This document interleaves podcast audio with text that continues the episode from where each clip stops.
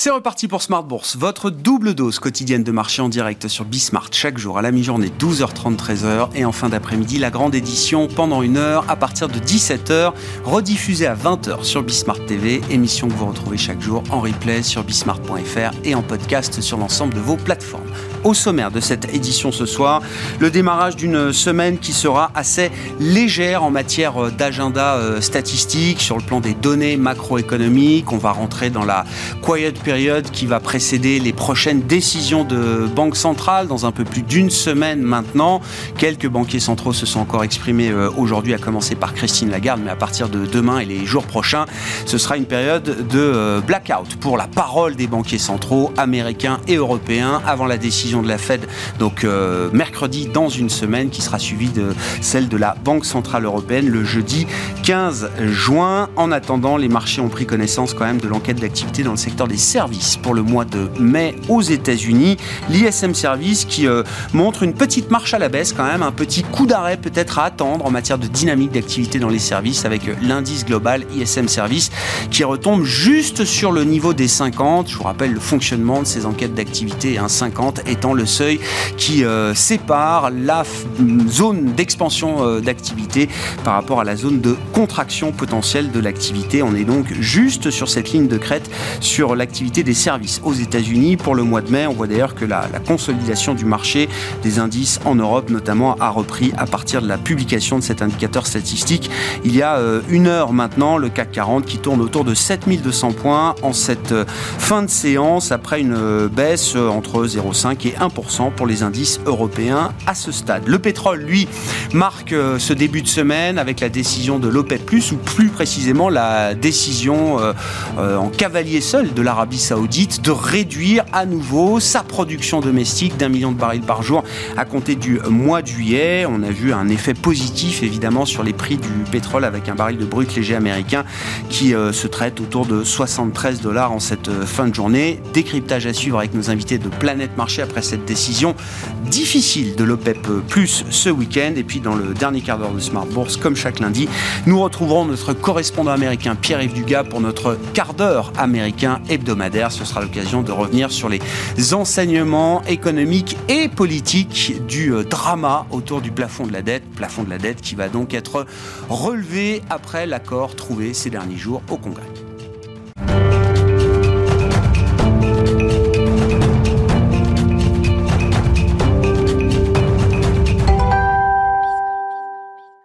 Les infos clés de marché, tendance, mon ami, chaque soir pour ouvrir l'émission en direct à 17h avec vous, Alix Nguyen. Et, c'est une séance qui euh, euh, maintient un plafond de verre sur les indices actions en Europe, notamment. On voit toujours cette logique de consolidation qui se met en place et qui reste en place pour les indices européens.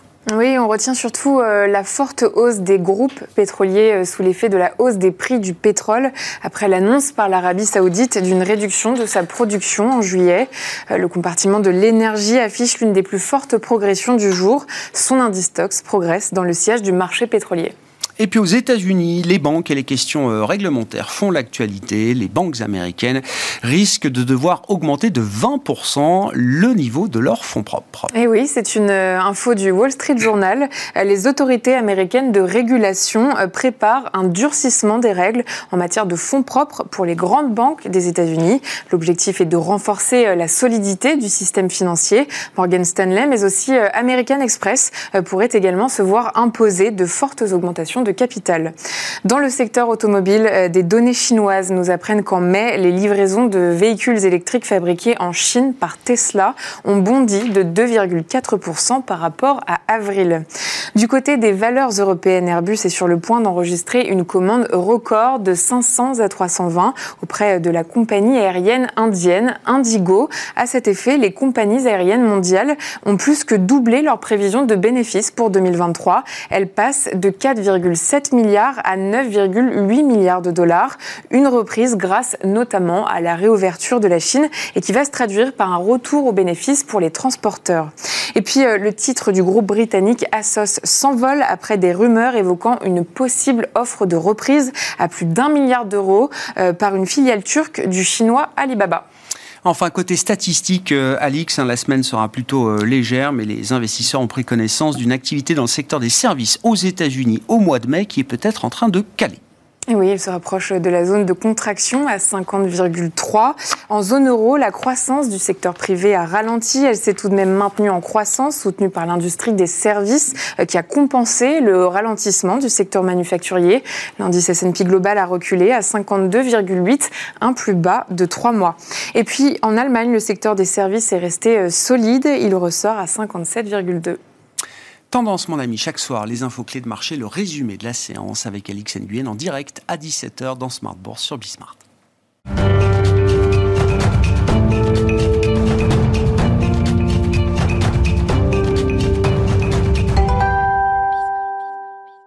Trois invités avec nous chaque soir pour décrypter les mouvements de la planète marché. Sébastien Paris-Sorvit, c'est avec nous, le directeur de la recherche de la Banque Postale Asset Management. Bonsoir Sébastien. Bonsoir. Merci d'être là. Merci à Régis Béguet d'être avec nous également en plateau. Bonsoir Régis. Bonsoir Grégoire. Vous êtes directeur de la gestion action de Lazare Frères Gestion et à vos côtés Bertrand Puif qui complète ce tour de table. Bonsoir Bertrand. Bonsoir. Merci beaucoup d'être là. Vous êtes gérant action internationale chez Fidelity. Commençons par le, le, pétrole si vous le voulez bien. La thématique matière première est une thématique qui vous intéresse euh, particulièrement. Régis, Bertrand. Bertrand, qu'est-ce qu'on retient de la décision de l'OPEP Plus qui a été une décision difficile à prendre hein, pour ceux qui avaient quelques minutes à perdre ce week-end pour suivre le déroulé de la réunion. Ça a été une réunion un peu, oui, un bon, peu ouais. passionnante, passionnante, dirons-nous. Euh, non, mais si, intéressant quand même. Pas mal de journalistes américains interdits de suivre effectivement euh, les débats. Pourquoi pas Nous sommes ici à Vienne, euh, chez nous, euh, disait le, ministre saoudien du, du, pétrole. Et une décision qui n'a euh, bah, pas vraiment recueilli de consensus, puisque l'Arabie saoudite décide de supporter en solo la baisse de production qui s'ajoutera aux autres à partir du mois de juillet. Alors, c'est une décision qui est doublement politique. Alors, la première, évidemment, euh, raison. Euh, on sait que les Saoudiens ont été extrêmement vexés quand ils ont annoncé, donc, il y a quelques mois, donc, le précédente euh, réduction donc, de production d'1,2 million. Alors, ils n'étaient pas tout seuls, mais comme d'habitude, ils en prenaient la plus grande euh, partie. Et que, euh, bah, après euh, quelques heures de hausse, le prix du pétrole s'est remis à baisser. Parce que euh, l'administration Biden avait tout de suite dit, attention, on a encore des réserves euh, stratégiques, on peut les mettre sur le marché. Pour, nous, on veut avoir un prix du pétrole bas. Euh, pour, pour juguler notamment notre inflation. Donc ça, ils ont été un petit peu vexés. Donc là, ils reviennent à la charge, sachant que les niveaux des réserves stratégiques américains sont quand même euh, extrêmement basses. Euh, on est au l'entour, même on vient de passer en dessous des 300 millions euh, de barils. Alors pour donner une idée, en moyenne, sur les dix dernières années, on était à 600. Ah. Et on était quand même sur des plus à 800. Donc là, on est vraiment au très très bas. Donc euh, si demain il y a un conflit et il y a une difficulté de s'approvisionner euh, pour les Américains, alors effectivement, ils vont dire qu'ils sont autosuffisants dans une très grande partie, très grande mesure, mais euh, bon, il y a quand même une, oui, une logique. ça n'a plus de réserve que le nom, quoi. Voilà, ça, parce que bon, on sait que le, le, le, le, pétrole de schiste, on peut pas extrapoler sa production sur les 10 à 15 prochaines années comme on peut le faire sur des, des, des, des, des champs classiques. Donc ça, c'est le premier élément. Donc reprendre les choses en main, notamment dans un environnement où la demande reste un point d'interrogation. Hein, on ne sait pas, et c'est vrai que les économistes sont un petit peu alarmants sur les niveaux de demande de pétrole sur le deuxième semestre. Donc j'imagine que les Saoudiens, comme l'OPEP, voient ça et donc se préparent hein, en ayant cette flexibilité. Et le deuxième élément politique, qui est peut-être un petit peu moins connu, c'est le fait qu'il y a quand même des tensions extrêmement fortes entre les Émirats arabes unis euh, et euh, l'Arabie saoudite. Mm. Euh, et que, euh, bon, si l'Arabie saoudite baisse de 1, les Émirats devraient augmenter de 200 à 300 000. Donc en net, on est plutôt à euh, moins 700, moins 800. Et donc c'est aussi leur permettre, dans cette espèce de, de, de 1 million qui, est, qui, donne un peu une, mm. voilà, qui a plus quelque chose de médiatique, aussi de pouvoir remonter un petit peu et de, de leur production et de, baisser les tensions un petit peu entre les deux pays. Ouais. Ce qu'il faut comprendre, c'est que pour beaucoup de pays de l'OPEP, Or, euh, Arabie Saoudite, qui a peut-être la flexibilité euh, la, la, la, plus euh, importante, beaucoup ont déjà du mal à atteindre des quotas de production, alors qu'ils sont un peu rabaissés, mais qui ne sont jamais atteints par un certain nombre de pays importants. Vous citiez les Émirats, le Nigeria, etc. Voilà. et. C'est fondamental parce que c'est complètement. En fait, les, les, gens qui regardent l'histoire en fait de l'OPEP disent, mais ils ont tout le temps triché. Donc, effectivement, ils peuvent annoncer un million, mais ils peuvent mmh. faire, voilà, au final, ce sera beaucoup moins ou beaucoup plus. Voilà. Aujourd'hui, c'est vrai qu'il y a cette limitation technique à part, c'est vrai pour les Saoudiens, mais même à court terme, j'allais dire pour les Saoudiens, hein, puisqu'ils sont en train d'investir massivement, notamment en offshore, ça c'est intéressant, hein. euh, mais ça va mettre plusieurs années pour leur redonner cette hmm. flexibilité. Euh, et c'est vrai qu'aujourd'hui, en moyenne, les pays de l'OPEP produisent en dessous de leur quota, ce qui, est rarement euh, arrivé. Et donc ça, c'est vrai que, et même la Russie a du mal hein, à augmenter hmm. sa, sa, production. Donc c'est vrai que pour nous, ça ça nous donne quand même plutôt envie d'être investi fortement sur ce secteur-là, euh, et en particulier sur les sociétés pétrolières qui traitent sur des, des multiples qui, qui sont extrêmement bas et qui nous disent que le prix du pétrole va s'effondrer malgré le run qu'on a vu sur le secteur oil and gas tout au long de 2022. Vous dites avec euh, la, la, la Le secteur, il y a six fois, donc six fois les profits, c'est quand même un plus bas euh, historique, avec une capacité de distribution de dividendes qui est très élevée, euh, puisque grosso modo maintenant ils font du dividende et de l'investissement dans des, dans des énergies alternatives. Ils veulent plus réinvestir dans leur, en tout cas les pétroliers mmh. intégrés. Hein. Je ne parle pas effectivement des pétrolières euh, donc nationales, comme, euh, donc, qui elles sont dans une logique d'augmenter la, maintenir et d'essayer d'augmenter la production, au moins de la maintenir. Non, les pétrolières intégrées, malheureusement, qui ont quand même un rôle hein, dans la détermination du rapport offre-demande, elles, elles ont décidé voilà, de, parce qu'on leur a dit, parce qu'on leur a dit que leur titre allait en bénéficier en termes de multiples, ce qui est complètement faux, qu'il fallait investir fortement sur les énergies renouvelables. Bon, voilà. Mais tout ça nous crée un environnement extrêmement propice à l'investissement dans le, dans, dans le secteur. Pas forcément dans le gaz, on en reviendra tout à l'heure. D'accord, mais pour la thématique pétrole, pour vous, ça reste un cas d'investissement euh, favorable, positif, effectivement. Bon, sur, euh, sur l'OPEP+, qu'est-ce que ça nous dit des, enjeux des différents pays producteurs clés euh, Est-ce que là, le message, le signal envoyé par l'Arabie Saoudite, très explicite, ça fait depuis des jours que les Saoudiens disent hmm. arrêtez de shorter le pétrole. Les positions spéculatives short net sur le pétrole étaient monstrueuses.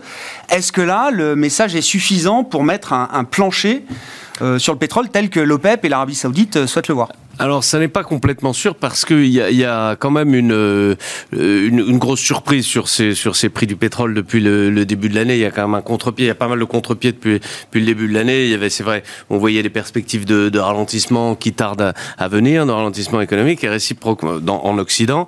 Et réciproquement, des prix de l'énergie qui allaient continuer à, rester euh, tendus, en particulier euh, le, le, prix du gaz en, en Europe, avec l'Europe qui n'a pas résolu du tout son, son problème du gaz. Et on va venir sur le gaz qui qui, connaît en fait une, chute vertigineuse, mm. un pétrole qui est très très faible, qui en réalité est tenu à bout de bras euh, par l'OPEP depuis le début de l'année, avec deux euh, annonces de, de, réduction de production qui ont précédé euh, celle de l'Arabie Saoudite tout seul ce, ce, ce week-end. Pour replacer les choses dans leur, dans leur contexte, la consommation de pétrole c'est environ 100 millions de, de barils jour.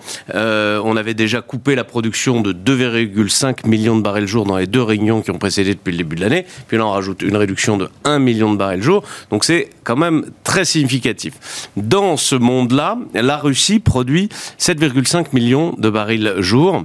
Et euh, à l'occasion du, boycott, euh, au début de la guerre en, Ukraine, le, pétrole s'est envolé. Il est monté, euh, rappelons-le, à 140 dollars. Hein, on est à 75 dollars aujourd'hui. Il est monté à 140 dollars dans l'anticipation que le boycott allait fonctionner, que les barils russes n'allaient pas pouvoir s'écouler. Or, la production russe n'a pratiquement pas euh, baissé. On pense qu'elle s'écoule vers la Chine, euh, probablement vers l'Inde, à des tarifs sans doute réduits euh, par rapport au prix de marché ce qui soit dit en passant, euh, pour, comme les prix de marché sont eux-mêmes retombés à un niveau euh, relativement bas euh, pour les finances russes, mm. ça va commencer à peser aussi. Et je, et je n'évoque même pas le, le, le, gaz. Donc ça, c'est, c'est quand même une, une, difficulté probablement pour la Russie, mais qui va l'inciter plutôt à continuer à produire en volume. Et donc, ce qu'il y a de surprenant dans cette faiblesse euh, du, du, du baril, c'est qu'on n'a pas eu vraiment le ralentissement occidental qu'on attendait, et qu'on a quand même une faiblesse de, du prix. Et donc, en sous-jacent, ça laisse supposer que la demande chinoise est elle-même très faible. Et donc, c'est plutôt un signal probable que la Chine n'a pas euh, redémarré comme on l'espérait. C'est confirmé par mm. euh, des statistiques, mais on sait que les statistiques chinoises, elles sont toujours difficiles à lire. Et c'est vrai que lire l'économie chinoise par le prisme de, de, de l'énergie, c'est intéressant. Est-ce qu'on peut imaginer, euh, Régis, sur la Chine, c'est intéressant parce que j'avais cette lecture-là, et mm. puis on vient me dire ici et là, attention parce que sur le cuivre, quand on regarde la demande finale de cuivre, elle n'est pas en baisse, elle est plutôt en hausse. Est-ce qu'il n'y a pas des phénomènes de déstockage peut-être en Chine qui euh, masque ou qui complique un petit oui, peu mais le déstockage, c'est aussi du ralentissement économique, le déstockage. hein. C'est Oui, aussi oui, du oui. ralentissement mais économique. issu des raffineries, par Mm. exemple, la demande n'est pas forcément en baisse, issue des raffineries C'est- euh, C'est possible aussi, mais il y a un autre signal qui est le prix du gaz. Et le prix du gaz en Europe, il est euh, paradoxalement assez dépendant de la demande asiatique. Je dis Oui. paradoxalement parce que le gaz est par nature un marché local, mais par le biais du LNG, maintenant Oui. qu'une très grande partie des Ouais. pipelines, pour le coup, sont fermées avec la Russie, l'Europe se fournit en très grande partie par le biais de gaz naturel liquéfié. Et le gaz naturel liquéfié Ouais. peut parfaitement être arbitré entre l'Europe et l'Asie. Et donc le fait que le gaz naturel liquéfié soit tombé sous les 30 euros le mégawattheure, même jusqu'à 25 euros le C'est un mégawattheure, signal supplémentaire qui a pas cette reprise en c'est un signal que probablement en Asie la demande est assez faible. Sébastien, qu'est-ce qui vous intéresse derrière? Alors le pétrole spécifique, l'OPEP+, c'est toujours intéressant de, de regarder un peu ce qui se passe effectivement entre ces pays euh, producteurs euh, clés, et puis le, thème des matières premières en, général, énergie, métaux industriels. C'est vrai que quand on regarde la tendance, au-delà de, quelques rebonds, c'est pas très positif macro. En tout cas, c'est pas un actif qui donne un signal très positif sur la macro euh, demain. Tout à fait. Trois remarques. La, première, c'est que nous, on est investi surtout sur la transition énergétique. Ça, c'est une question principielle. Euh, et évidemment, la transition ne veut pas dire sans pétrole. On ne peut pas faire dans l'économie mondiale d'aujourd'hui sans pétrole. On a besoin du pétrole. Et, euh, et, c'est un fait. On ne peut pas changer. Les, éléments géopolitiques qui ont amené, euh, et, et économiques qui ont amené l'Arabie saoudite à euh, baisser sa production, c'est simplement ce soutien du prix du pétrole. Donc, euh, Maintenant, l'équilibre euh, macro euh, qui euh, va et derrière ce prix, c'est vrai que la demande mondiale, en tout cas ce que anticipe le marché, que la demande mondiale de pétrole va rester assez du- du- durant cette année, et notamment liée à la Chine. La Chine, euh, aujourd'hui, n'importe pas autant de pétrole et, que ce qu'on pouvait anticiper. Tout le monde pense que la deuxième partie d'année va être meilleure avec euh, plus d'efforts de relance des Chinois. Donc on aura un petit peu plus de demande, ce qui devrait un peu soutenir les prix. Et du côté de l'offre, il y a effectivement cette euh, mauvaise surprise pour le prix, c'est que finalement, ce que le marché attendait, c'est que les Russes produisent beaucoup moins. Hein, que finalement, toutes ces sanctions allaient faire que euh, la, la Russie allait trouver pas beaucoup de preneurs à son pétrole. Or, les 3 millions et quelques de barils perdus euh, sur le marché européen ont au moins été en partie sont arrivés en Chine, sont arrivés en Inde et d'autres pays émergents qui l'ont acheté. Et donc euh, la pénurie d'offres qu'on aurait pu atteindre et d'en, euh, percevoir n'est pas là. Et donc, euh, c'est un facteur qui devrait faire que, d'après nous, si la demande chinoise revient un peu et une offre qui finalement n'est pas aussi euh, limitée que, que pensé, le prix devrait peut-être se retrouver un petit peu plus haut et que qu'est-ce qu'il n'est aujourd'hui. Donc ça, c'est la deuxième remarque. Et la troisième remarque, c'est finalement le fait macroéconomique.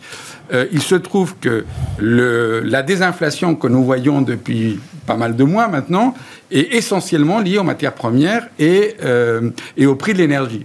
Euh, on l'a dit, on est passé de 140, hein, si on compare en, en- en- en glissement annuel, et on est à 75. Aujourd'hui, on a, on, a- on a remonté, on a un niveau plus haut, on a touché des, des plus bas. Oui, il y a pas si 66 longtemps. dollars sur le WTI nous, on il y a pense quelques qu'on jours, peut quelques semaines. retourner à 80, à, à 80, 85.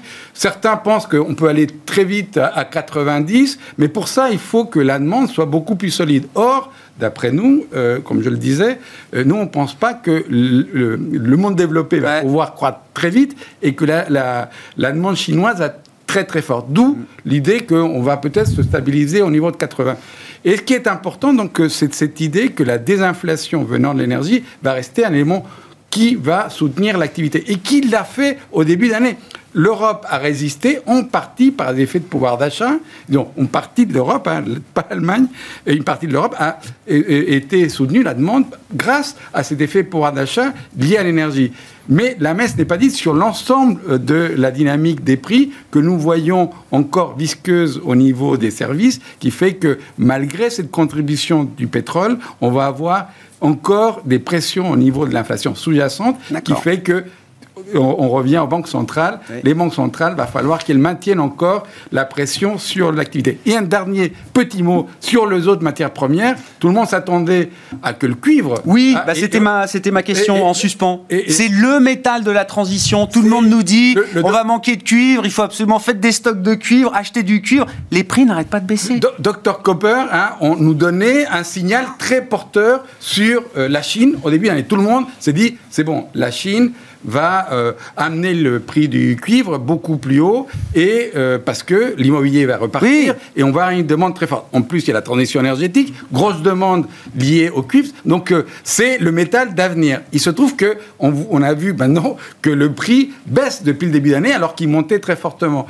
alors, qu'est-ce qui se passe derrière? Je pense qu'il y a des, des dynamiques qu'on perçoit mal dans le marché. La première, c'est que la demande chinoise n'est pas aussi mauvaise qu'on le pense. Sauf que les Chinois ont décidé de prendre sur des stocks qui étaient assez importants, et ce qui fait que leurs importations sont devenues très faibles. Maintenant, leurs stocks ont beaucoup baissé, et en deuxième eh partie d'année, ils vont se remettre importants. Et au niveau de la production mondiale, on a un problème sur le cuivre. On n'a pas assez de production. Mais non On n'a pas assez investi. 6 ans, 7 ans pour ouvrir une nouvelle mine, l'AIE nous pond des rapports tous les 3 mois pour nous dire, pour nous alerter sur cette question des métaux. Donc nous, on est assez positif. On voit cette baisse, mais, mais c'est du moyen terme. Hein. C'est pas du 5 minutes. C'est pas de l'intelligence artificielle. Mais la baisse, c'est pas, c'est pas une tendance baissière qu'on peut, qu'on peut extrapoler sur, euh, sur plusieurs années. Ce qui se passe là, c'est conjoncturel plus qu'autre chose. C'est-à-dire que si on croit à la transition énergétique, ah bah. c'est pas possible. Le prix du, cuivre est trop bas. Oui, l'AIE nous alerte tous les quatre matins sur la pénurie de cuivre qui guette le monde et ils ont sans doute pas tort. Un politique qu'il faut avoir en, tête, c'est ce qui s'est passé au Chili. Hein. Le Chili, c'est un tiers des réserves mondiales. On a un crypto-communiste qui est arrivé au pouvoir euh, il y a euh, neuf mois et qui a décrété qu'il allait tout nationaliser. Donc, ce qui s'est passé, c'est qu'évidemment, les sociétés de cuivre, notamment étrangères, ont arrêté d'investir. Donc il y a eu, à court terme, un effet un peu spéculatif à la hausse. Et là, il est revenu depuis quelques semaines sur ses déclarations en disant je ne parlais pas de nationalisation, pareil pour le lithium. Il disait, je parlais de, euh, de PPA, donc de partenariat public-privé. Public et il ne s'agit pas de, de, voilà, de faire pas exproprier les, partenaires privés. Donc ça, effectivement, à court terme, ça a joué à la baisse, mais je pense que euh, voilà, ça change pas. Euh, je suis d'accord, la, voilà, le sens de l'histoire et le fait que les voilà le, le, les taux de concentration sont de plus en plus faibles. Hmm. Là, on les constate. Hein, c'est voilà, c'est ce qui se passe. On a plus on descend, plus les taux de concentration sont faibles. Donc plus il faut euh, extraire de minerais. Donc, euh, c'est 6-7 ans pour une nouvelle mine. Hein. Exactement, voilà. Donc, euh, voilà. Donc il y avait des éléments un petit peu politiques au Chili qui ont, qui ont aussi pesé à court terme sur les cours. Pays clés, c'est de voir des, pays comme ça clés sur des matières premières aussi importantes. non, mais ça, c'est un, sujet. Hein, non, mais l'économie mondiale vit de ça, vit de ah la bah, bien sûr. aujourd'hui. oui. sur, sur les, sur mais on voit bien que tout est moins amical aujourd'hui. Alors, ça, c'est un paradoxe d'ailleurs, hein, parce que malgré ces problèmes euh, géopolitiques, hein, au Chili, cette idée de nationaliser qui, a surtout été mise en avant sur le lithium, qui va être les, une des sources de nos, de nos batteries. On dit qu'il y a d'autres moyens de le faire, mais en tous les cas, à court terme, c'est là-dessus qu'on va s'appuyer. Donc, euh, aujourd'hui, c'est vrai qu'on est très dépendant des matières premières de certains pays clés. On essaye, et, rappelez-vous, la thématique pour les, le G7 euh, qui, qui, qui, qui s'est terminé il y a deux semaines, euh, c'est nous avons besoin, nous, pays développés, au pays du G7, d'avoir de la sécurité en termes économiques. Et le problème des matières premières que les Chinois, eux, ils ont compris beaucoup plus tôt, va être un sujet pour nous. Mm-hmm. On essaye de, trouver des moyens de négocier, y compris avec le Chili, pour avoir l'accès aux au, minéraux de cuivre, au lithium et, et Pareil pour l'Afrique, ça devient plus compliqué avec la place prise par euh, les, Chinois et les Russes en, Afrique. Donc euh, il y a un vrai sujet d'avenir. Pour l'instant, encore une fois, hein, c'est dans les prix des matières premières, il n'y a aucune prime géopolitique vraiment, euh, y compris sur le pétrole. Hein. Je pense qu'il n'y a pas aujourd'hui la, bonne prime qu'il faudrait sur cette ressource. Et puis, Régis, comme le disait Bertrand, enfin, il n'y a pas de prime sur les valeurs des, compagnies pétrolières en bourse euh, aujourd'hui. Il y a même plutôt peut-être une, décote. Pourquoi le marché, le, marché n'achète pas l'idée que les profits de ces entreprises vont être à des niveaux peut-être plus élevés pour plusieurs années par rapport à ce qu'on a connu euh, C'est toujours difficile parce que euh, d'abord vous avez une énorme incertitude sur le prix futur du, du, baril. Hein. supposer qu'on rentre effectivement dans une récession un peu un peu plus sévère qu'attendu, etc etc., le baril, il peut tomber à 30 dollars ou à 40 dollars. Hein.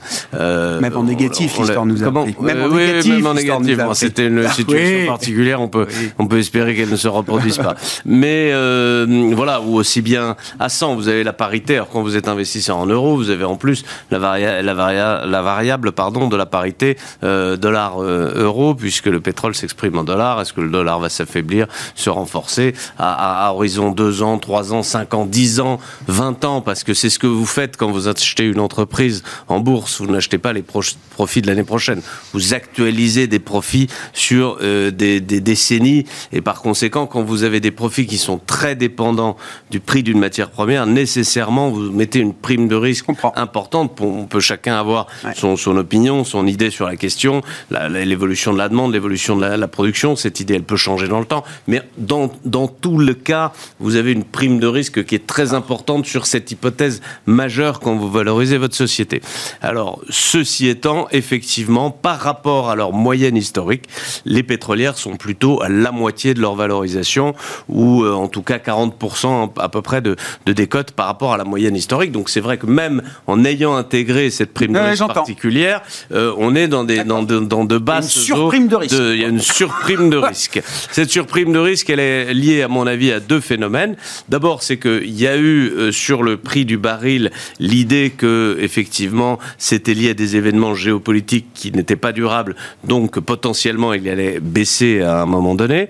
Premier élément. Et deuxième élément, effectivement, le, le fait que les compagnies pétrolières soient aujourd'hui obligées de se diversifier vers de nouveaux types de production d'énergie, énergie euh, électrique en particulier, qui sont par nature euh, et, et, aussi par le biais de la spéculation, beaucoup beaucoup moins rentable que leur activité de base qui est la production euh, d'hydrocarbures. Donc il y a la perspective d'une dégradation dans le temps de cette rentabilité liée à cette diversification. Si on regarde les actions mondiales dans leur ensemble, Bertrand, j'aime bien la séance du jour parce que je trouve qu'elle reflète bien la séquence dans laquelle on, on est installé depuis euh, quelques semaines. Bon, l'Europe sous-performe un peu, le CAC retrace un peu plus parce que le poids du luxe joue contre nous euh, désormais. Mais au-delà de ça, euh, les actions mondiales restent quand même euh, sur une tendance positive et avec des retours par rapport aux autres classes d'actifs qui restent pour l'instant largement devant depuis le, le, 1er janvier.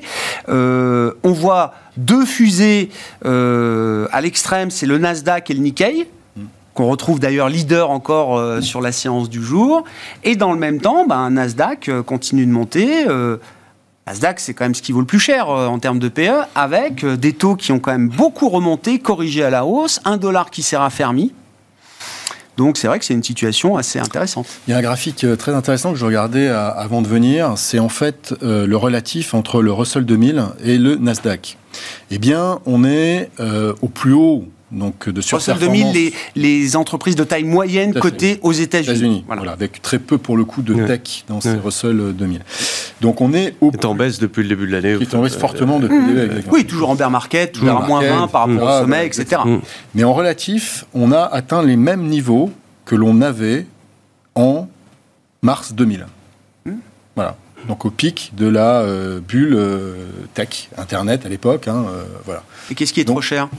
Le Nasdaq ou c'est le Russell 2000 qui est pas assez cher Donc, vu effectivement la concentration de, de, de, la contribution à la performance au sein du Nasdaq, puisqu'on sait qu'en dehors de 5 valeurs, le reste a moins, moins, moins bien fait, on va dire. Euh, plus si on rajoute l'intelligence artificielle, on a 100% de la, même 110 ou 120% de la performance, le reste étant, ayant sous-performé fortement. Donc, c'est vrai que tout ça, c'est pas forcément très positif. On va dire qu'on est très content que les indices mondiaux tirés par la tech américaine soient bien orienté depuis le début de l'année. Maintenant, pour quelqu'un qui a une vision longue euh, et qui a aussi intègre des critères de risque mmh. dans son, son allocation, je pense qu'il est urgent quand même de faire des arbitrages. On a effectivement une zone qui, alors, on pourra parler de la Chine, hein, c'est vrai que la Chine n'est pas chère, mais la question c'est est-ce que ce rebond il va arriver? Euh, voilà. Est-ce qu'ils n'orientent pas non plus aussi le rebond de leur économie, puisqu'on a derrière toute cette stratégie de faire du renminbi une devise de réserve, et ils ont besoin effectivement pour cela que justement ils aient un déficit de leur balance commerciale pour qu'ils achètent plus donc euh, Mm. que euh, qu'ils ne vendent. Et donc voilà, euh, il y a aussi ça, hein, parce que ça, ça devient quelque chose quand on écoute ce que disent les dirigeants chinois, qui est la priorité absolue. Notamment, ils sont très frustrés par le fait que quand, quand on regarde le pourcentage du PIB chinois dans le PIB mondial et le pourcentage des réserves de devises chinoises dans les banques Ah bah, centrales, bien sûr. largement en dessous Oui, oui, oui, oui, c'est comme la place de la Chine dans Voilà. les indices, Donc, etc. Ils se disent peut-être que sur voilà, les prochaines années, on veut, on veut mettre ça l'accent là-dessus, et donc on veut pas une reprise énorme, très intense en importation, et puis euh, Mm. Euh, mais euh, bon, donc on a la Chine, ce point d'interrogation. Son, voilà, nous on est plutôt neutre plus sur la Chine, stock picking. On peut trouver des, valeurs qui sont plutôt intéressantes, en particulier dans le domaine financier, hein, parce que là il y a eu une, vraiment une grosse prime de risque qui s'est dessinée. Le marché immobilier, on ne le voit pas se dégrader plus à court terme. À long terme, c'est un vrai point d'interrogation. hein. Mais à court terme, en tout cas, on ne va pas se dégrader plus, donc ça donne un peu de bouffée d'oxygène pour les banques. Euh, maintenant, il y a l'Europe. L'Europe est pas chère, notamment euh, des marchés comme le marché anglais, qui traite sur des multiples très faibles. Alors c'est vrai que c'est un marché value par définition, beaucoup de financières, beaucoup de matières premières, du pétrole. Euh, mais lui, il est largement en dessous de ça, quand on regarde son, historiquement euh, la fourchette de multiples, il est en dessous de sa fourchette basse. Bon, le CAC 40, évidemment, est plus proche de sa fourchette haute que de la fourchette basse. Voilà, donc c'est vrai euh, aujourd'hui, on fait plus de stock picking, peut-être que par le passé. Et c'est vrai qu'aujourd'hui, jouer le directionnel sur le marché en se disant le marché action, quel qu'il soit, les actions internationales, pour les six prochains mois, c'est le meilleur placement, je suis pas sûr. C'est une vraie question de stratégie de marché, euh, Sébastien. Effectivement, alors quand on voit Nasdaq versus Russell 2000, on peut voir les indices américains versus les indices chinois. hein, c'est du plus 10, moins 10. C'est des écarts qui sont euh, très très tendus en comparaison euh, en relatif. Est-ce que c'est forcément une signe de, de fragilité derrière ces marchés d'actifs risqués, derrière ces indices actions? Ou est-ce qu'on peut le voir de manière différente en se disant que pour l'instant on a un rallye qui tient avec une participation très étroite et que ça laisse quand même tout un réservoir d'élargissement de la participation au rallye pour euh, demain. Il y, a, il un gros débat sur le marché sur cette idée que un marché qui monte est très concentré, c'est mauvais. En fait, c'est c'est pas du tout évident quand on regarde l'histoire, etc. Il n'empêche que là, on voit bien qu'il y a plusieurs idées qui sont derrière ces, ce- ce- ces divers rallyes. Euh, mais force est de constater que le marché monte alors que l'économie va pas super bien. hein. On a, il y a pas beaucoup de croissance. Euh, on a, on a décéléré. La Chine se réveille mal. Je pense que la Chine est un animal qu'il faut laisser à part parce qu'il y a tellement de géopolitique Hmm. dans la façon dont le marché a réagi. Nous, euh, euh, en, en étant donc comme macro, en regardant Ouais. macro, nos gérants, eux, ils font du stock picking. Et en Chine, on voit bien, la conso, c'est ce qui tire. Donc le- la, la tech ou les plateformes Internet, elles se payent à des niveaux très très bas. Donc euh, on se dit, il faut y être. Pour l'instant, on n'a pas forcément raison, parce qu'à chaque fois, il y a une nouvelle annonce faite par les Chinois qui, après avoir soufflé l'optimisme, euh, euh, nous, nous, nous, font euh, boire la tasse. Donc, je reviens sur le, le marché. Nous, aujourd'hui, on, on se dit, finalement, depuis euh, au moins le début d'année, on se dit le fameux TINA, c'est-à-dire dire qu'il n'y avait pas d'autre option que d'acheter les actions parce que les taux étaient bas, etc. C'est fini. Aujourd'hui, il y a plein d'endroits où on peut regarder quand il s'agit de, de faire une allocation d'actifs où on a des rémunérations qu'on se dit, vu tous les problèmes que ici on vient de citer, euh, géopolitiques ou de certitude sur l'offre, la demande de, telle ou telle ressource ou euh, sur euh, la direction que prennent nos économies avec n'oublions pas, toujours un restaurant monétaire historique, on se dit, bah, jouons la prudence. Donc nous, on est légèrement sous-pondéré sous-pondéré sur les actions, avec des choix qu'on laisse aux gérants pour aller faire du stock picking dans des endroits où on trouve qu'il y a de la valeur. En termes de valorisation, on ne trouve pas que les marchés soient super chers. On, regarde les primes de risque actions, elles sont au niveau historique. Il n'empêche qu'il y des endroits, elles sont vraiment trop élevées, d'autres endroits un petit peu, voire très faibles. Vous parliez du Royaume-Uni, par exemple. Euh, donc, euh, nous, vraiment, c'est cette idée que on va chercher dans le crédit de façon extrêmement soigneuse, Oui, ou même aller chercher sur euh, placer de l'argent sur des titres à, à très court Oui, terme. oui, la logique de rendement fixe est très confortable aujourd'hui. Mais j'observe quand même que depuis 6-9 mois, ben, être sous pondéré action, qui est un choix de prudence et qui est un choix assez consensuel, hein, Mm. bah, ça fait mal. Ouais. Ah, bien sûr. Et- mais, mais- mais- mais- mais tout à C'est fait. C'est coûteux. Mm. Le problème, c'est que c'est difficile d'investir sans conviction. Donc, on peut se dire, J'entends. oh, je reste là parce que finalement, je suis porté. Euh, de fait, les stratégies de momentum n'ont pas super bien performé, mais et, et- et c'est parce que c'est c'est pas simple. Et donc, euh, je pense qu'il faut garder sa, sa, sa cohérence euh, en Bien sûr. investissement. Ouais. Et nous, on continue à dire, ce cycle, pour l'instant, n'est pas porteur. Régis, sur l'étroitesse du marché, c'est forcément un signe de fragilité ou c'est aussi la perspective, encore une fois, que euh, le rallye a de la place et du potentiel pour s'élargir? C'est probablement un signe de, de Pas trop près du spécul- micro. euh.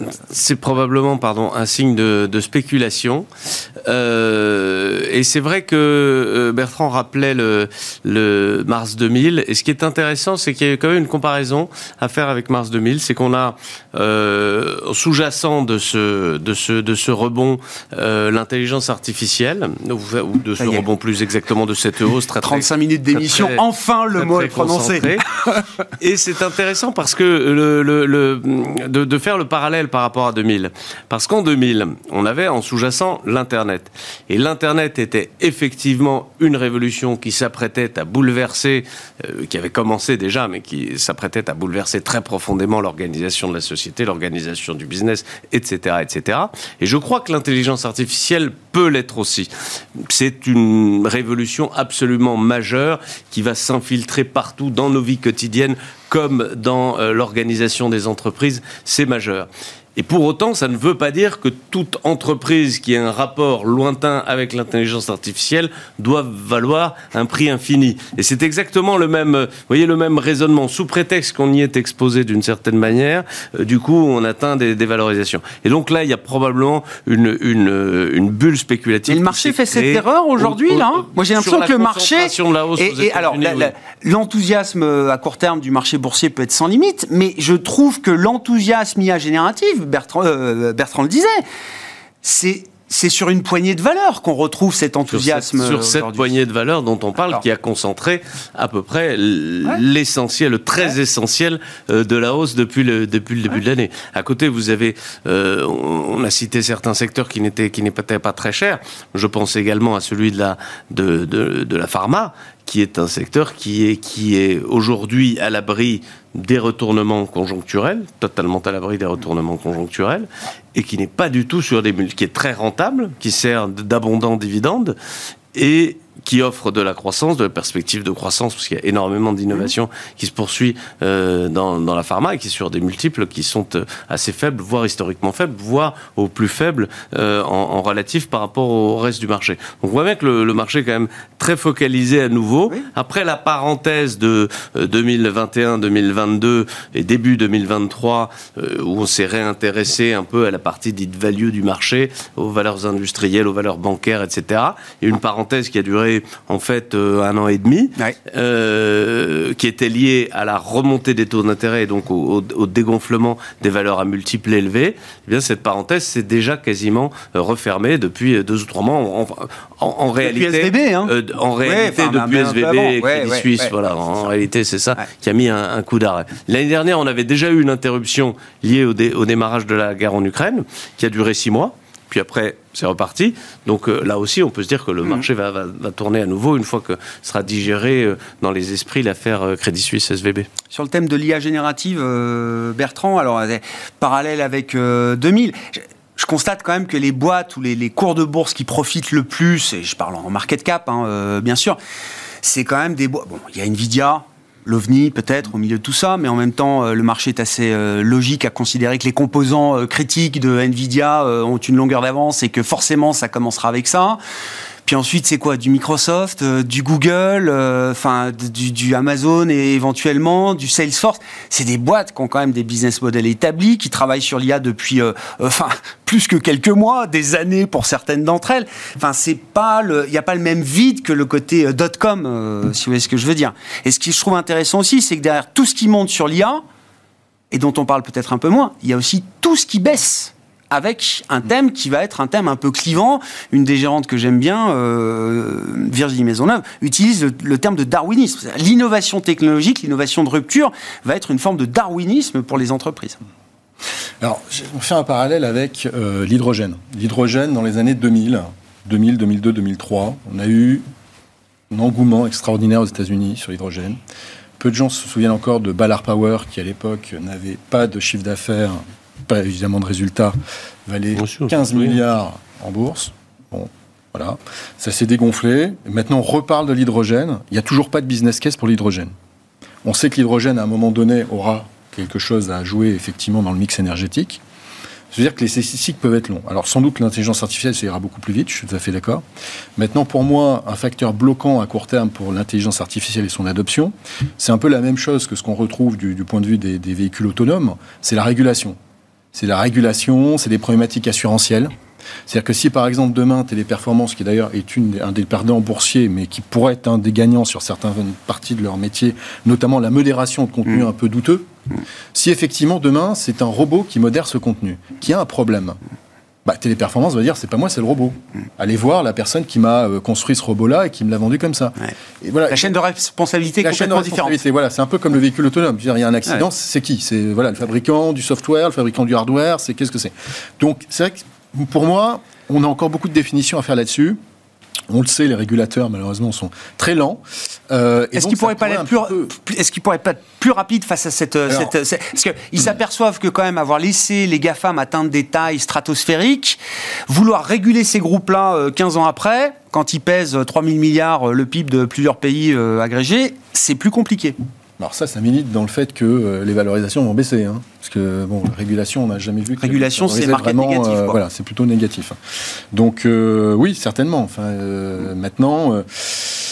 Bon, c'est une question qui est, qui est, ouverte. Il faudrait que les autorités réagissent assez rapidement. je ne sais pas. Ça crée. On a eu ces rapports hein, de, de brokers, on citera pas qui parce qu'on n'a pas le droit, mais qui nous parlaient en disant que c'est une chose positive, que l'intelligence artificielle sur les dix prochaines années allait détruire 40% des emplois non qualifiés. Oui, j'ai vu des rapports exactement inverses. Comme politique, j'ai vu des rapports exactement inverses. que c'est euh, Alors Pullman nous dit ça va être euh, tant de dizaines, centaines de milliers. Moi je les cite. Et à l'inverse, Jim Rich et Deutsche Bank euh, nous fait exactement la démonstration inverse. L'histoire des révolutions technologiques, net net, a toujours créé plus d'emplois qu'elle n'en a détruit. Si vous êtes politicien, est-ce que vous allez prendre le risque d'avoir 40% des bas salaires dans la rue qui seront prêts à tout parce qu'ils n'auront rien à manger je ne sais pas. Hein. donc, Partir la fleur à fusil, au fusil, euh, de, comme le broker que vous avez cité, peut-être un petit peu dangereux. Non, mais ce qui est intéressant, ce que vous disiez sur Téléperformance, c'était aussi un discours qui était repris par euh, le, le, patron de Capgemini, Emanezad. C'est vrai que le cours de bourse de Capgemini a quand même beaucoup souffert depuis quelques mois. Il y a eu un rebond la semaine dernière. Ils ont annoncé une extension d'un partenariat avec Google Cloud, justement, avec le domaine de l'intelligence artificielle, etc. Euh, Emanezad, il dit bah, Vous pensez bien que nous, ça fait des années qu'on travaille sur ces solutions, à implémenter des solutions d'intelligence artificielle. Bah, hein. Donc, on n'est pas, on n'est pas pris de court. Euh, mais par contre, il dit c'est une technologie, il faut que ce soit bulletproof. C'est-à-dire que dans la chaîne le, de workflow, quand on va mm. implémenter des solutions d'IA générative, mais c'est zéro droit à l'erreur. C'est-à-dire que ça doit être du 100% de résultat. Euh, on ne peut pas avoir un taux d'échec ou un taux de défaillance qui serait supérieur à ce qu'on fait avec des hommes aujourd'hui. Pour trancher le débat sur euh, l'IA et les impacts, euh, même presque macro, euh, Sébastien. Je ne vais pas le trancher. Et ce qui est sûr, c'est qu'on on, on, assiste à une accélération de quelque chose qui date depuis très longtemps. J'invite à lire le bouquin qui avait été publié en 2014 par deux économistes, qui s'appelait, si je sais de traduire, la, le deuxième âge de la machine, et qui décrivait exactement ce qu'on est en train de vivre. C'est-à-dire qu'on on assiste à une révolution, on a réussi à trouver la façon de parler à la machine, de la prendre à la machine. On ne savait pas le faire. Et dans, le bouquin, je crois que ça commence comme ça, si je me rappelle bien, c'est euh, euh, la première expérience avec des voitures autonomes faites aux États-Unis par dans, ces, dans ces systèmes de financement venant de la de, l'armée américaine. Et on, demande à des voitures de parcourir 250 euh, km. Et donc il y a une dizaine, une quinzaine, je ne sais plus, d'universités qui mènent une voiture, celle qui va le plus loin, elle fait 30 km, je crois. Et, et, donc, et ça, c'est en 2004. Et en 2011, euh, Google annonce qu'il y a des taxis autonomes qui circulent partout aux États-Unis. Donc, on a résolu un certain nombre de problèmes. Mais on voit bien qu'on n'a pas tout résolu. J'ai demandé. Puis ils ne circulent pas partout aux États-Unis. J'ai demandé à ChatGPT qu'est-ce que doit faire la BCE Est-ce qu'on doit monter les taux? Réponse non, mais ça, assez longue, hein, avec mm. toutes les mm. possibilités, y compris certains pensent que les taux mmh. peuvent monter à 7%. C'est pour dire qu'on a encore besoin de stock pickers, d'analystes. Mmh. Donc, euh, il n'empêche que le fait de traiter de l'information, ce monde d'information en masse, et c'est là où Nvidia est très forte dans la possibilité de donner des puces qui peuvent traiter cette information et, et, avoir de la vitesse de calcul, ça ne veut pas dire qu'on est très bon. Donc, dernier, du point de vue macro, c'est une révolution technologique, ça va amener de la productivité, le monde du travail va changer. Est-ce qu'on est capable de euh, s'adapter à ce changement? Bah, Pour l'instant, on a réussi, l'histoire nous dit qu'on a réussi, mais qu'il y a des gens qui peuvent rester euh, à la rue, en tous les cas pas pouvoir s'intégrer au changement, c'est un vrai défi euh, sociétal et on n'a pas répondu. Du point de vue macro, tout, si ça amène de la productivité, de la croissance dans un pays, dans un monde vieillissant, c'est peut-être sûrement une très bonne nouvelle. Il n'empêche que euh, il y a encore du boulot du point de vue de la remontation. Il y a beaucoup de ah bah, choses à faire. C'est pas qu'il y, y, a tout à faire. Oui. Déterminer qui va gagner, ah qui va perdre je pense que ça reste très compliqué. C'est compliqué. Mais je, je c'est pas parce que les choses existent depuis très longtemps qu'à un moment donné, il n'y a, pas de, il y a pas de rupture. C'est-à-dire, l'Internet, il a existé 40 ans avant de devenir Internet. Et puis, il y a ça qui arrive. L'extraction du pétrole et du gaz de schiste, on savait le faire 20 ans avant, puis un jour, il y a eu un déclencheur. Et, donc, euh, voilà, il y, a des. Ou euh, l'immunothérapie dans la pharma, puisque c'est mon autre dada, bah, on a mis 25 ans, et puis tout d'un coup, il y a eu quelque chose, et, un déclencheur, et ça a Le cycle d'adoption des usages, il y a un moment moment critique, un moment clé. et je pense qu'on est quand même à ce, moment-là sur, il a été. sur, sur, sur l'IA. Il n'y a plus de doute là-dessus, vu la vitesse d'adoption mm. du, du, du GPT euh, en tant que tel. Merci beaucoup, messieurs. Merci d'avoir été les invités de Planète Marché ce soir. Régis Béguet, Lazare Frères Gestion, Bertrand Puy, Fidelity et Sébastien Paris-Sorvitz, la Banque Postale Asset Management. Le dernier quart d'heure de Smart Bourse, chaque lundi soir, c'est le quart d'heure américain qui nous permet de retrouver notre correspondant américain, Pierre-Yves Dugas, avec nous en visioconférence. Bonsoir et bienvenue, euh, Pierre-Yves. Ravi de vous euh, retrouver Profitons quand même de ce début de semaine pour tirer quelques enseignements du euh, drama euh, hyper tendu autour du plafond de la dette qui nous aura occupé quelques jours. Ça n'a pas pris six mois non plus, euh, Pierre-Yves, mais c'est vrai qu'on est passé par des moments d'émotion dans le marché, peut-être un peu plus énervés que, que d'habitude. Tout est rentré dans l'ordre, tout rentre dans l'ordre. Néanmoins, quelles sont les leçons? Alors économiques et politique qu'on peut tirer de euh, l'atteinte de ce compromis euh, qui aura été peut-être un peu plus difficile que pour d'autres Écoutez, il y, a, plein de leçons. Euh, les leçons politiques sont peut-être les plus faciles à tirer. je crois que on a l'impression qu'il y a deux gagnants aujourd'hui.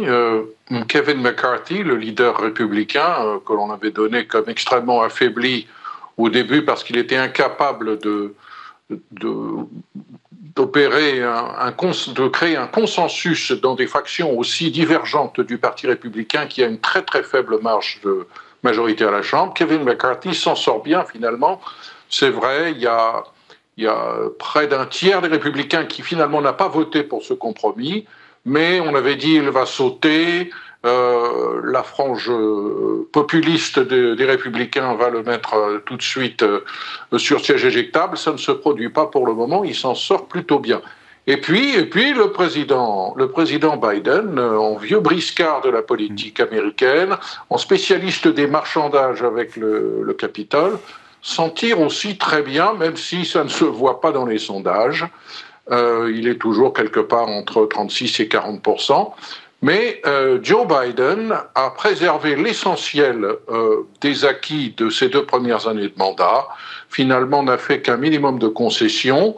Euh, la mauvaise nouvelle, bien entendu, c'est que cette négociation sur le plafond de la dette ne fait pas grand-chose sur le fond pour régler le problème de l'envolée systématique de l'endettement américain et qu'on est dans une situation que je trouvais assez bien décrite par un, un économiste d'une université du sud des États-Unis, je crois, qui a dit les États-Unis ont une politique fiscale en matière de recettes qui est une politique républicaine et une politique euh, budgétaire en matière de dépenses qui est une politique démocrate.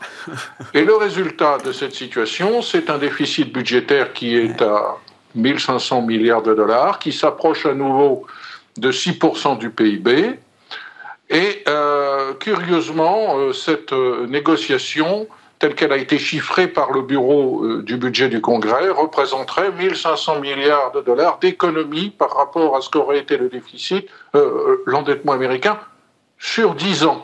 On aurait économisé en 10 ans ce que l'on va dépenser en gros en un an sachant que, bien entendu, en 2025, on sera passé à autre chose et toutes ces contraintes qui ont été imposées à une toute petite partie des dépenses euh, budgétaires américaines, en l'occurrence les dépenses discrétionnaires, et encore les dépenses discrétionnaires plutôt excluant euh, les dépenses militaires, finalement, au-delà de 2025, euh, on n'a aucune idée de quelle discipline pourra leur être imposée. Donc, des gagnants, oui, à court terme, certainement, mais sur le fond, le problème, la guerre avancée. Bon, et ça, ça soulève effectivement toujours cette, euh, cette question, alors euh, constitutionnelle, mais je parle sous votre contrôle. Euh, Pierre-Yves, est-ce que c'est une bonne chose de maintenir ce mécanisme de plafond de la dette qui doit être relevé à intervalles réguliers? Là, en l'occurrence, hein, il a été relevé jusqu'à janvier 2025, donc c'est très très court dans le temps. Ça permet de franchir les élections présidentielles, bien sûr, mais tout de suite le sujet revient. Est-ce qu'il y a des arguments qui montent pour essayer de faire sauter une bonne fois pour toutes ce, verrou? Ou est-ce que ça, c'est un débat qui mène dans l'impasse, quel que soit le, bout par lequel on le prend? Et moi, je fais partie de, ces Washingtoniens qui considèrent que ce plafond de la dette est quand même une bonne occasion pour forcer euh, les élus à euh, entériner les conséquences euh, de leur vote. C'est quelque chose d'anachronique, c'est quelque chose dont la constitutionnalité n'a pas vraiment été vérifiée, et il serait une bonne chose, à froid, sans qu'il y ait euh, de risque de défaut euh, à la clé, qu'on trouve un moyen de saisir la Cour suprême pour euh, lui faire trancher de cette question, à savoir est-ce que ce plafond, qui est issu d'une loi de 1917, constitutionnellement a-t-il un sens? Il y a des avantages tout de même à ce système. regardez ce qui se passe en France. On continue de laisser la dette s'envoler et on, ne parle, pratiquement jamais de ce sujet dans quelques éditoriaux, peut-être dans Le Point ou dans Le Figaro, un petit peu de temps en temps sur Bismarck, mais l'endettement de la France finalement, quel responsable politique français s'y intéresse profondément et est prêt à prendre des risques électoraux pour, pour le faire baisser. C'est la même chose aux États-Unis, malgré l'existence de ce plafond. Si on retire ce plafond, qui, by the way, euh, n'a pas été relevé, il a simplement été éliminé. Hmm car euh, qui peut le plus peut le moins. Le Congrès qui doit fixer ce plafond a décidé finalement qu'on allait s'en passer jusqu'au 1er janvier 2025. Après là, après cette date-là, on aura un nouveau président aux États-Unis peut-être. Peut-être sera euh, Joe Biden sera réélu et il aura une opinion là-dessus. On remarque le petit clin d'œil qu'il a fait dans les minutes qui ont suivi le, vote du compromis. Il a dit peut-être que c'est le moment de, de s'intéresser au 14e amendement on a interprété ce clin d'œil comme un petit coup de pied de l'âne à la gauche du Parti démocrate. Mais allez donc savoir, le vieux briscard Biden s'en est quand même bien sorti cette fois-ci. Il y a d'autres exemples d'ailleurs de, de manière dont Joe Biden s'est bien sorti de situations difficiles sur l'Ukraine, par exemple, jusqu'à présent. Il a fait preuve d'une certaine compétence. Il a euh, tout de même réussi à faire passer l'essentiel euh, de, de son programme électoral en dépit d'un mm. Congrès qui était très très euh, très très serré en termes de majorité pour les démocrates. Et puis, et puis euh, euh, il a réussi à limiter grandement les dégâts aux élections législatives. Donc, chapeau pour le vieux président. Petite parenthèse politique, puisqu'on apprend à l'instant que Mike Pence officialise sa candidature, le dépôt de sa candidature en vue de, la primaire républicaine. Pour commencer, Pierre-Yves, quel est le rôle, euh, quel est le jeu de rôle de Mike Pence dans euh, l'appareil euh, politique américain républicain? Ah bah, La liste des, rivaux de Donald Trump que ce dernier va pouvoir insulter copieusement s'allonge tous les jours. le problème, c'est que Mike Pence sait des choses sur la manière dont Donald Trump a travaillé à la Maison-Blanche pendant quatre ans. Donc, mm. si le corps lui en dit, il pourra riposter. Euh, c'est une catastrophe pour les républicains ce qui est en train de se passer, et c'est une très bonne nouvelle pour, euh, pour Joe Biden. Euh, mais Donald Trump, vraiment plus que jamais, aspire l'oxygène qui est dans, la sphère médiatique et continue de, drainer l'essentiel de l'intérêt des médias et des électeurs pour, pour ces primaires républicaines.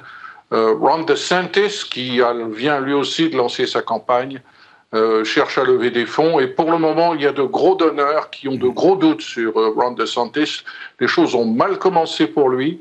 Mike Pence pourra-t-il lever beaucoup d'argent? Parce que vous savez, la politique américaine dans les primaires, eh c'est d'abord une capacité à lever de l'argent. Est-ce que vous êtes capable de trouver soit beaucoup, beaucoup de gens qui n'ont pas beaucoup d'argent, soit un, petit groupe de, contributeurs qui a beaucoup d'argent? Mm. Trump, lui, il arrive à faire les deux. Euh, il a lui-même encore de l'argent et il arrive à faire contribuer beaucoup de gens qui n'ont pas beaucoup d'argent. Pour Ron DeSantis, c'est vraiment un défi difficile pour Mike Pence, je ne sais pas comment ça peut tourner.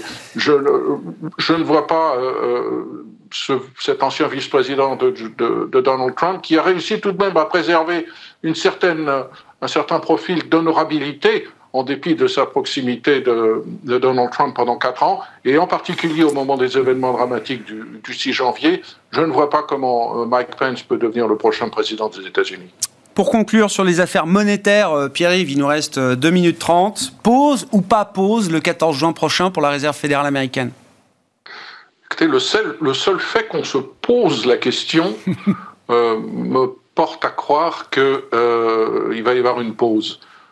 tout le, message implicite et explicite qui a été donné dans les discours publics des, principaux responsables autour de la table du, du comité monétaire de la Fed depuis en gros trois semaines euh, va dans le sens de ne pas confondre pause et euh, début de la baisse de taux. Pause, ça voudrait dire vraiment une pause, c'est-à-dire qu'on va attendre, on va rien faire le 14 juin, mais peut-être que mi-juillet ou euh, ensuite en septembre, on est prêt à relever à nouveau les taux d'intérêt. C'est le langage que tiennent beaucoup de, de, membres du comité monétaire, et c'est le langage du, nouveau numéro 2 de la Fed, qui est là depuis un an en tant que gouverneur, mais qui maintenant vient d'être promis euh, au poste de, numéro 2, euh, monsieur, monsieur Jefferson, qui, euh, de manière assez pédagogique, et c'est un professeur d'économie, explique que le moment est de faire une pause pour qu'on essaie de comprendre ce qui se passe. Et je dois dire que cette démarche est assez présente l'avantage mm. de de finalement de, la transparence et de l'honnêteté, mm. on a du mal à comprendre ce qui se passe dans cette économie américaine depuis la fin du Covid, ne serait-ce que sur le, la question fondamentale du marché de l'emploi, mm. où euh, on s'aperçoit que les révisions euh, des chiffres précédents par le, Bureau de, du travail et des statistiques du département du travail, toutes ces révisions euh, remettent en question toute la vision qu'on avait du marché de l'emploi des États-Unis depuis trois mois, et à chaque fois, elles vont toujours dans le même sens. L'économie américaine continue de se porter mm. beaucoup mieux. Cette récession que l'on nous a, nous a promis n'intervient pas. Et dans ce contexte-là, l'inflation dans les services est encore trop forte. Faire une petite pause, ce n'est pas idiot. Oui, une pause, c'est pas la fin des hausses de taux. Hein. J'utilise le verbe euh, skip to skip, c'est ça, on sursoit à la hausse de taux, mais euh, ça n'engage en rien sur la nature du euh, mouvement suivant. Ça n'est pas la fin des hausses de taux. Le marché l'a compris, hein, parce qu'on commence à voir que le pari qui était fait pour des baisses d'auto qui allaient intervenir dès le mois de septembre et, au-delà en, octobre et novembre, ce pari-là est en train de se retourner. Je crois que euh, la Fed a bien préparé les choses mm. pour une pause euh, le 14 juin, mais je peux me tromper. Ça ne serait pas dans l'intérêt de la Fed de surprendre toutefois. Si vraiment leur intention n'est pas de faire une pause, il va falloir qu'ils corrigent les choses très très vite dans les prochains jours. Bon, on va rentrer dans la quiet période, hein, la parole des banquiers centraux aux États-Unis, mais également en Europe, dans la perspective des prochaines réunions la semaine prochaine, va être euh, effectivement euh, tenue au silence. Et donc, on verra ce qu'il advient effectivement 13 et 14 juin pour la Fed, 15 juin également, je le signale, pour la Banque Centrale Européenne. Merci beaucoup Pierre-Yves. Pierre-Yves Dugas avec nous chaque lundi pour le quart d'heure américain, notre correspondant américain sur Bismart dans Smart Bourse. Un quart d'heure que vous retrouvez évidemment chaque semaine en replay sur bismart.fr et en podcast sur l'ensemble de vos plateformes. Voilà pour cette édition. On se retrouve demain à 12h30 en direct sur Bismart.